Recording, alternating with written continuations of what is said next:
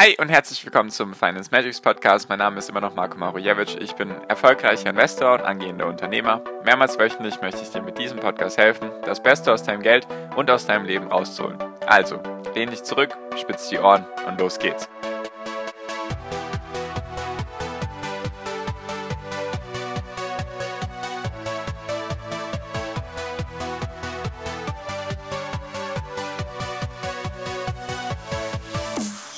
Ich möchte heute drei Vorgehensweisen mit dir teilen, die ich aktuell mache. Anführungszeichen relativ ruhigen Marktphase, die wir gerade haben und die würde ich dir gerne heute vorstellen, damit du auch ein besserer Investor werden kannst.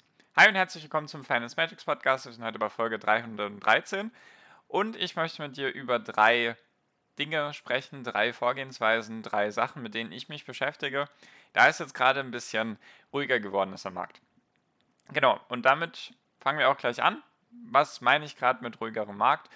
Ich habe einfach das Gefühl, besonders für viele Leute, die erst, sagen wir mal, Anfang 2020, Ende 2019 oder vielleicht sogar Mitte 2020 angefangen haben mit dem ganzen Thema Börse und Aktien, dass sie relativ, sage ich mal, eine hektische Zeit miterlebt haben. Natürlich gab es den Corona-Crash, muss ich glaube ich nicht zum zehnten Mal sagen, und dann gab es eine relativ schnelle Erholung. Dann gab es am Anfang des Jahres noch, sage ich mal, viele Übertreibungen. Dann sind auch viele von diesen neuen IPOs ziemlich durch die Decke gegangen, sind jetzt wieder teilweise in sich zusammengebrochen und so weiter und so fort. Also eine sehr hektische Zeit, kann man sagen. Eine sehr anstrengende vielleicht auch.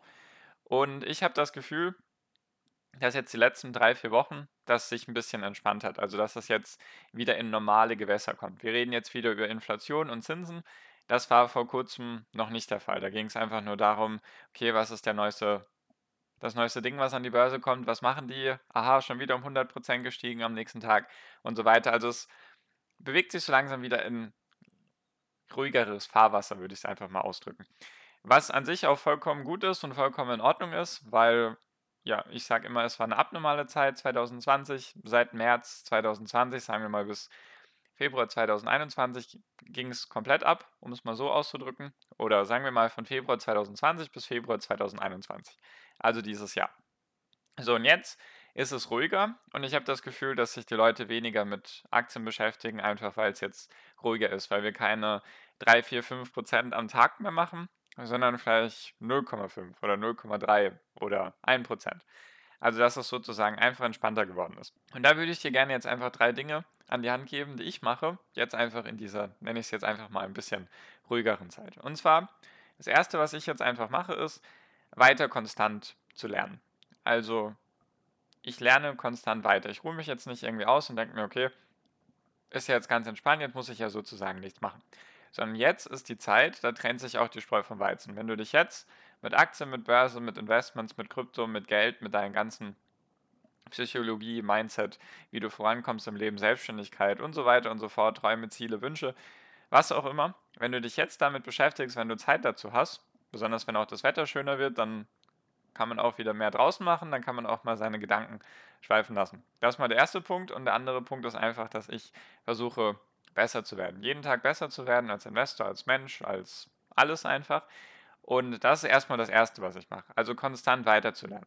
Dass ich mir jetzt nicht denke, okay, jetzt passiert ja gerade nichts, dann muss ich sozusagen nichts mehr machen, sondern jetzt erst recht, weil ich einfach gerade die Zeit habe, weil ich nicht täglich irgendwie unbedingt reinschauen muss und überprüfen muss, ist noch alles gut, geht schon wieder runter, gibt es irgendwelche negativen Nachrichten, stürzen schon wieder die Aktien ab oder explodieren sie nach oben.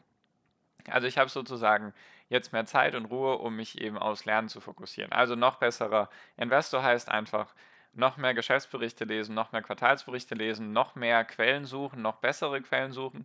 Das Internet ist echt der Wahnsinn. Also ich habe jetzt in den letzten Wochen noch mal bessere Quellen gefunden und noch mal detailliertere Quellen und so weiter als schon davor. Also je mehr ich mich damit beschäftige, desto besser werden meine Quellen, desto besser, je mehr Sachen weiß ich schon im Voraus und dadurch kann ich mir einfach schon einen Vorsprung erarbeiten gegenüber den anderen Investoren, sozusagen der Masse und diesen Vorsprung eben ummünzen in mehr Rendite für mich. Deswegen das Punkt Nummer eins, auf jeden Fall mehr lernen. Der zweite Punkt, der dann auch erst richtig gut klappt, wenn man einfach ein bisschen Zeit hat, ist eben das ganze Thema Reflektieren. Also was hat man gemacht? Wie war bisher die Strategie? Was hat man zum Beispiel wann gekauft? Hat man irgendwelche Sachen verkauft? Warum? Also bei beiden Sachen warum? Dann, wenn man sich eben reflektiert, was waren meine Fehler, was waren meine größten Erfolge und so weiter. Also einfach diese, das ist sehr, sehr wichtig, das zu machen, sich immer wieder zu reflektieren, besonders wenn es eine hektische Börsenphase gab, es einfach schnell runtergegangen ist und schnell wieder hoch. Einfach sich nicht zu sagen, ja gut, war jetzt entweder Glück oder Pech. Also hätte man zum Beispiel im Februar 2020 investiert und hätte eine super Strategie gehabt und hätte sich alles super ausgemalt, dann hätte man trotzdem auf die Nase bekommen, einfach wegen dem Corona-Crash. Und hätte man Mitte März sozusagen beim Tiefpunkt von Corona gekauft und hätte einfach nichts gemacht die nächsten zwölf Monate, dann würde man jetzt vielleicht denken, man ist der King, man hat voll die Strategie, es funktioniert alles. Deswegen immer reflektieren, immer einfach genau schauen, was hast du gemacht?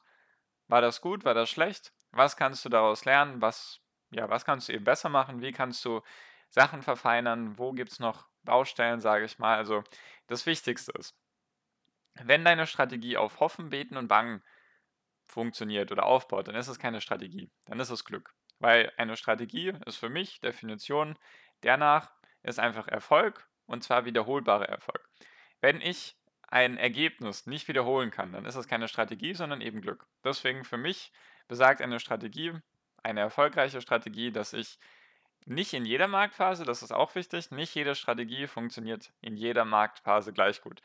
Deswegen wichtig ist jedoch, wenn man zumindest mal ein, zwei, drei Jahre dabei sein sollte oder sechs bis zwölf Monate oder wie auch immer und mal eine Abwärtsphase und eine Hochwärtsphase sozusagen mitbekommen hat, dass man dann einfach schaut, wie hat man sich geschlagen, dass man dann auch ehrlich ist und sagt, okay, das hat funktioniert, das hat nicht funktioniert, meine Strategie ist gut oder eben schlecht oder ausbaufähig. Deswegen Schritt Nummer zwei, sich reflektieren, seine Fehler genau analysieren, seine Erfolge natürlich auch analysieren schauen, habe ich eine Strategie? Ist die Strategie gut? Was kann ich daran besser machen? Wie gut sind meine Quellen? Wie gut sind meine Analysen? Wie gut ist das und das? Einfach das konstant versuchen zu verbessern. Das kann man auch mit Punkt 1 verknüpfen, einfach dieses konstante Weiterlernen und einfach aus seinen Fehlern lernen und seinen Erfolgen. Genau. Und der dritte Punkt ist einfach ganz logisch, oder was heißt ganz logisch für mich? Ich beschäftige mich natürlich weiterhin mit den neuesten Technologien beziehungsweise mit den neuesten Märkten. Also was passiert? Gibt es irgendwelche Märkte, die jetzt noch ganz viele nicht auf dem Schirm haben, die sozusagen groß werden können? Oder gibt es auch Märkte, die groß waren und jetzt klein werden? Zum Beispiel, einfach mal ein praktisches Beispiel ist dieses ganze Thema Videokonferenzen. Das war ja im Corona- Corona-Panik-Modus war das ja auf einmal der heiße Scheiß, um es mal so auszudrücken. Also es war auf einmal in aller Munde. Jeder hat darüber gesprochen und jeder hatte auf einmal dann entweder Teams oder Zoom oder was gibt es nicht alles von Google, von Facebook, von, von Apple. Also sozusagen jeder, jeder Technologiekonzern, der irgendwie ein paar Geräte hat oder ein bisschen Software, hat eigentlich ein eigenes, eine eigene Videokonferenz-Software ins Leben gerufen. Und jetzt ist da die Frage, ist dieser Markt aktuell noch steigerungsfähig? Also ist da noch Potenzial oder wird der eher schrumpfen? Also diese Frage stelle ich mir dann nicht nur jetzt in Bezug auf Videokonferenzen, sondern allgemein die ganzen kleinen Untermärkte, die es eben gibt in den verschiedenen Branchen. Also erstmal die Branche anschauen, wie sieht da das Marktpotenzial aus und dann die einzelnen Branchen genau anschauen. Also Branche, Branche jetzt zum Beispiel Software und dann Teilbereich Videokonferenz zum Beispiel.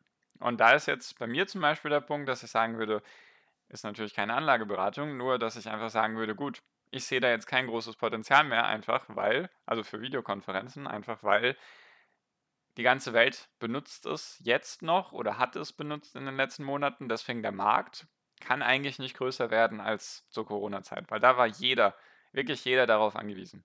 Die Person, die sich nicht geholt hat, also eine Videokonferenzsoftware oder einfach allgemein so ein Dienst oder eine App oder was auch immer, die die wird es dann auch nicht mehr holen. Also wenn sie es im Corona-Crash sozusagen, als, als die ganze Welt untergegangen ist und jeder zu Hause eingesperrt war und jeder zu Hause bleiben musste, wenn sich eine Person dann nicht geholt hat, dann wird sie auch jetzt nicht mehr brauchen. Und jetzt ist eher der Punkt, dass man sagen kann, okay, der Markt, der schrumpft, einfach weil mehr Leute wieder aus dem Homeoffice draußen sind, jetzt wieder ins Büro kommen. Auch die großen Konzerne zum Unmut der Mitarbeiter, also Apple und ich glaube Amazon, möchten jetzt auch, dass wieder die Mitarbeiter mindestens drei Tage in der Woche ins Büro kommen. Also wird dieses ganze Thema Videokonferenzen weniger bzw. weniger wichtig und deswegen sowas zum Beispiel. Also einfach mal ein praktisches Beispiel vielleicht, worüber ich mir dann Gedanken mache und sage, okay, macht das jetzt noch Sinn? Macht dieser Bereich noch Sinn? Ja, nein. hatte eben noch Potenzial, was könnten die Katalysatoren sein für das Wachstumspotenzial oder eben nicht.